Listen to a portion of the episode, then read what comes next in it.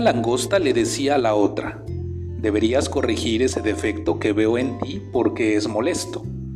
La otra langosta quedó muy confundida y le preguntó, ¿a qué defecto tan molesto te refieres? La langosta, que se creía llena de virtudes, muy segura de sí misma, le contestó, ¿es que no lo ves?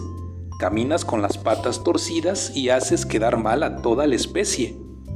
Al escuchar esto, la langosta se echó a reír y le contestó, Amiga, yo no hago más que lo que tú haces. Tú también andas de la misma manera que yo. Antes de reprenderme, corrígete primero. Moraleja. Evita ver los defectos del otro y esfuérzate por mejorar los tuyos. Buenas noches Dana. Buenas noches Iker. Buenas noches Naye.